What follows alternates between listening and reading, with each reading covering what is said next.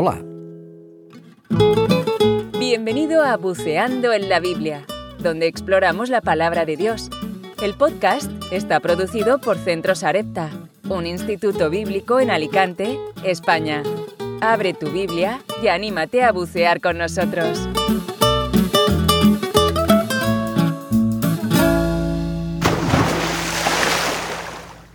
Esperando que tengas un día agradable, eh, quiero compartir contigo un texto en Efesios capítulo 5, versos 1 al 20.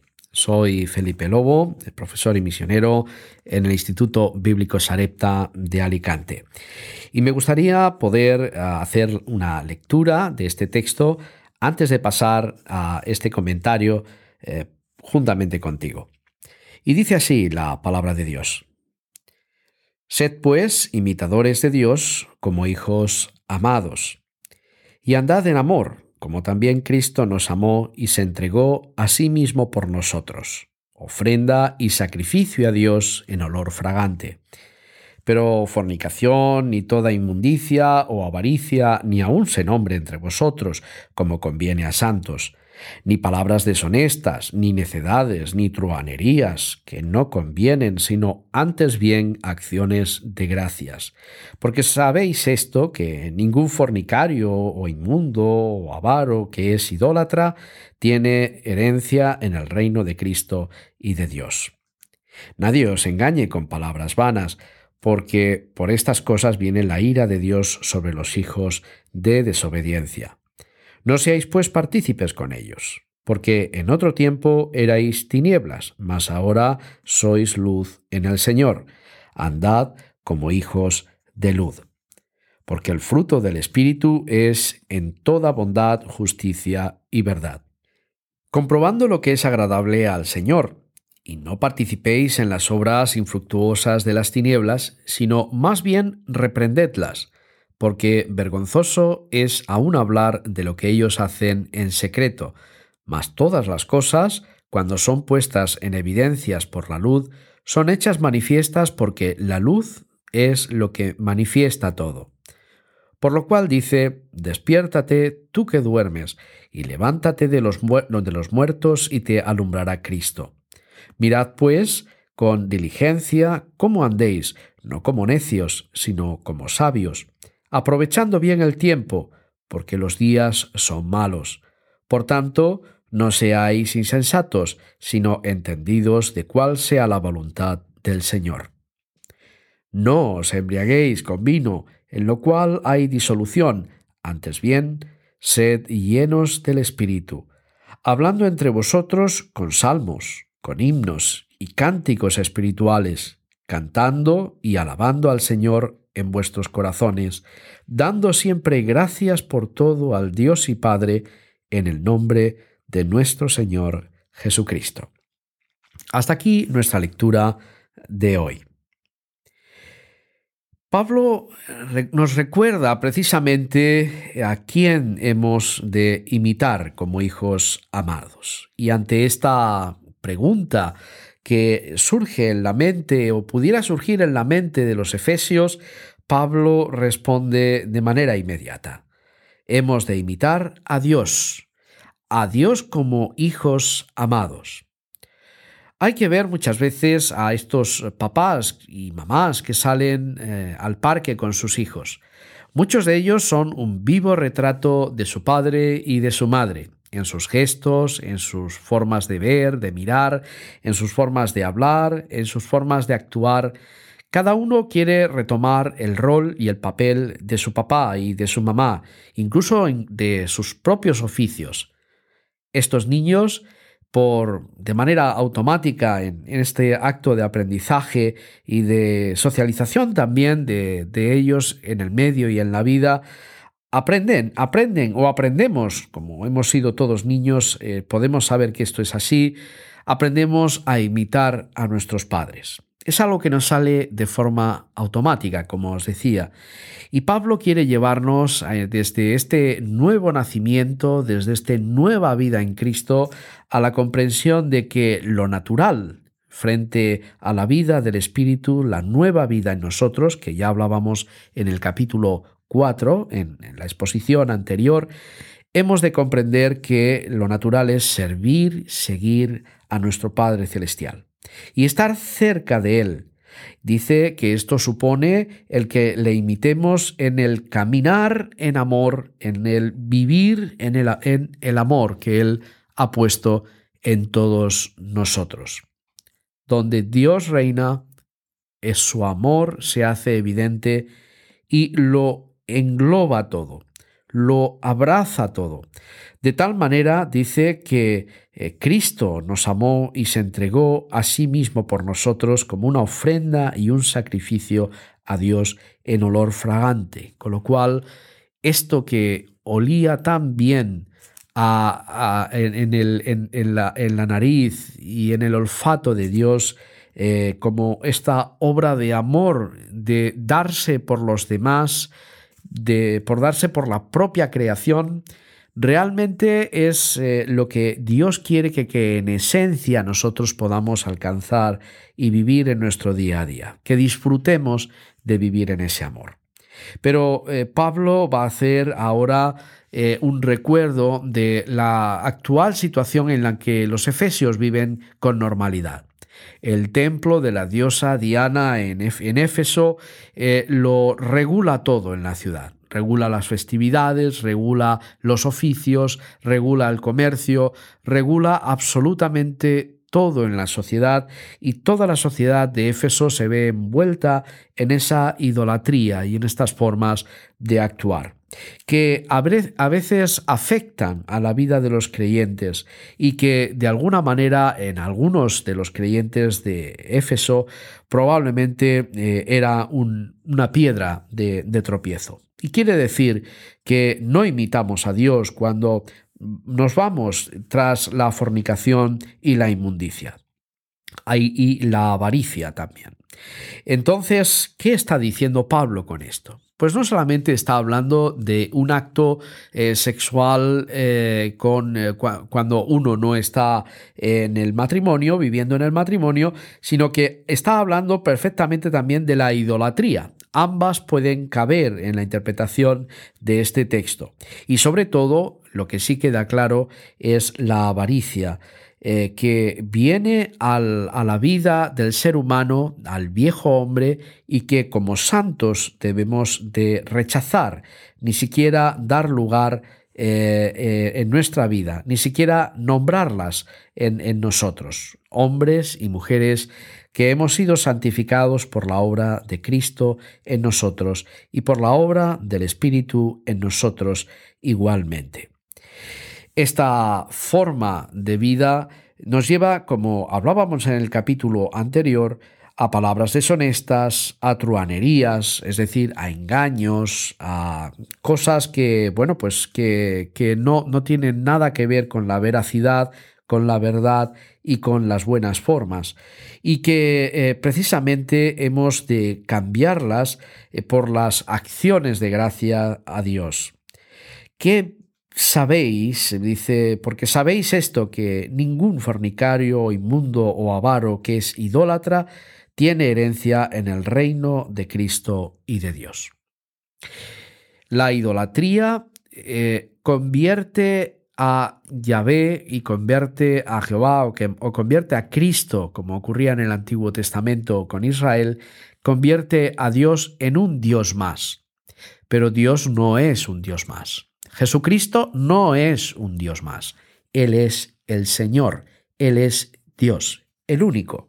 Y evidentemente cuando eh, nos dejamos llevar por la idolatría, cuando nos dejamos llevar por esta traición a la fe y a la verdad, a la, a la, deslealtad a Cristo, como una forma de fornicación que Pablo pone también de manifiesto, lo que hacemos es entristecer a Dios y envanecer la grandeza de lo que Dios nos ha dado como una nueva vida y en todas sus promesas para con nosotros y su proyecto y su voluntad dentro del reino de Dios. Así que eh, igualmente la avaricia nos lleva precisamente a la reflexión también de una manera antigua de comportarnos, que ahora no debe de ser dada en nosotros, sino ser cambiadas por la generosidad, la generosidad de un Dios que lo ha dado todo, desde nuestra salvación a la gloria eterna, y que nosotros hemos de imitar dando y poniendo de lo nuestro en todo lo que tenga que ver el adelanto del reino de Dios. Y la inmundicia, en ninguna manera debemos de vivir en cualquier cosa que afee o malogre el carácter de Cristo dentro de nosotros.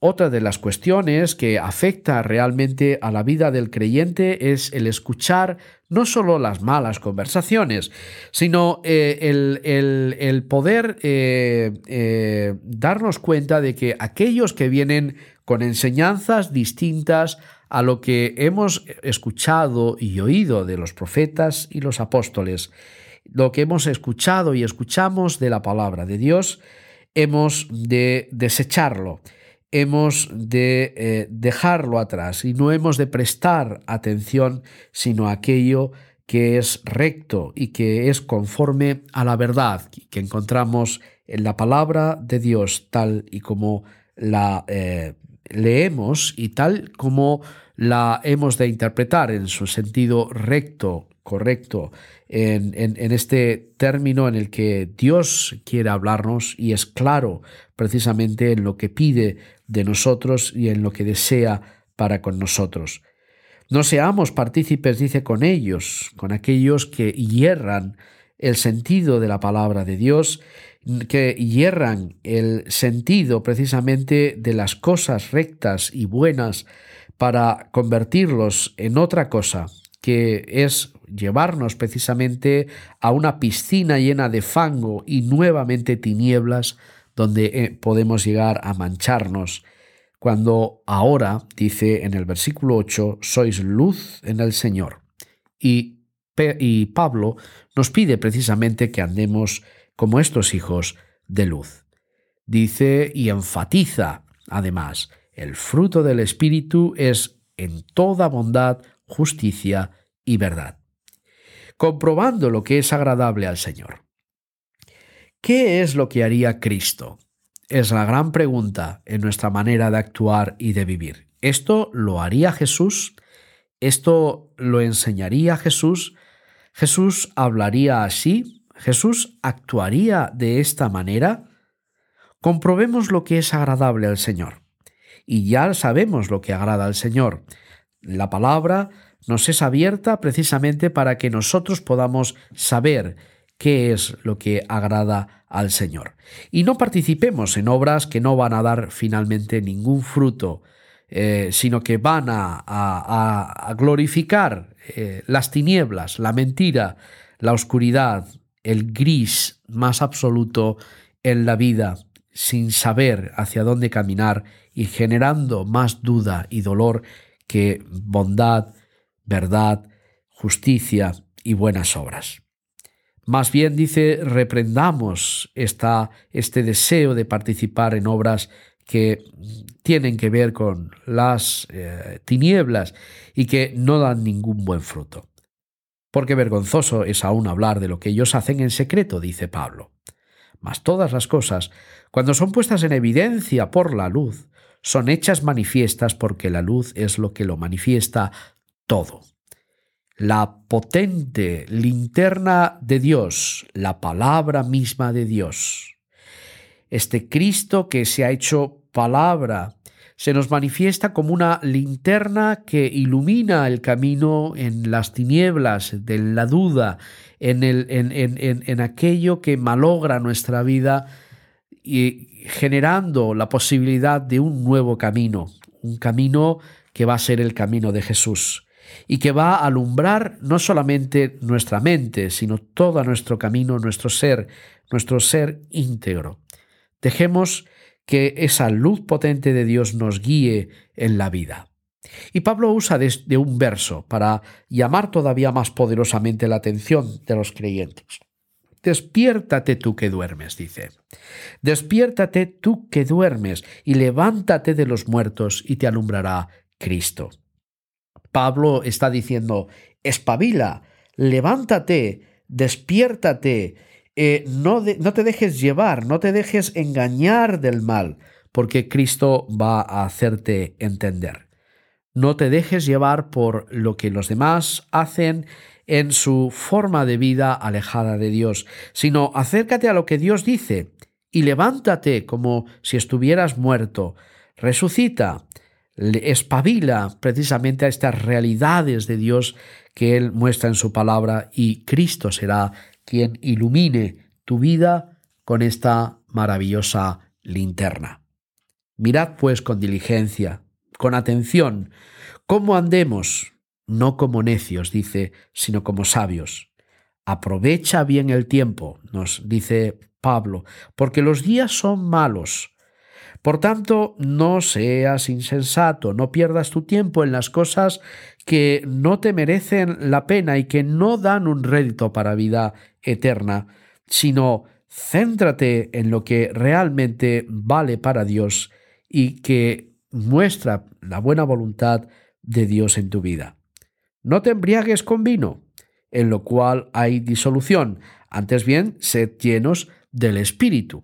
Esto no quiere decir que no bebas vino, sino que el vino no te domine, y sobre todo quiere decir en, esta expresión, Pablo nos quiere llevar a que de igual manera que queremos llenarnos de muchas cosas que nos apetecen y que perjudican nuestra salud, nuestro cuerpo, nuestra vida y no nos llevan a nada, sino a nada, a nada bueno, Dios quiere que nos llenemos del Espíritu, que nos llenemos de Él, de manera que eh, llenos de Dios estemos capacitados para poder ya hablar con, entre nosotros como creyentes en la vida de la Iglesia, en la vida de fe, no como se habla en el mundo y en la calle, no como se actúa en el mundo y en la calle entre personas que no tienen la luz de Dios, sino de forma distinta, con salmos, con himnos, con cánticos espirituales, cantando y alabando al Señor, dice, en nuestros corazones, con este contentamiento, este gozo y el resultado de la paz en nuestra vida, dando siempre gracias por todo a Dios y Padre en el nombre de nuestro Señor Jesucristo. La alabanza no se convierte solo hacia un objeto, sino hacia la misma Trinidad. Una alabanza trinitaria, como nos está dejando claramente ver Pablo en, este, en esta porción de la Escritura de los Efesios. Y realmente es el fruto de todo lo que obra Dios en nosotros. Gratitud. Una gratitud de la que mm, podemos poner de manifiesto de muchas maneras. Viviendo a Cristo y proclamando a Cristo con alegría y con gozo. Esto es lo que hace Dios en nuestras vidas. ¿Te merece la pena vivir en las tinieblas en la forma en que otros viven alejados de Dios? Pablo dice, en absoluto. Y nosotros nos vamos a sumar como creyentes también a esta vida en el Espíritu, a este ser llenos del Espíritu de Dios. Hasta aquí la exposición de hoy.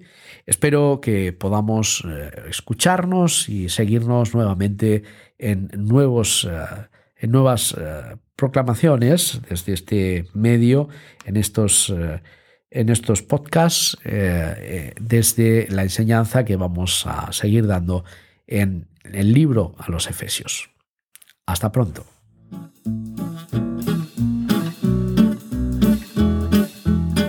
Gracias por escuchar nuestro podcast Buceando en la Biblia.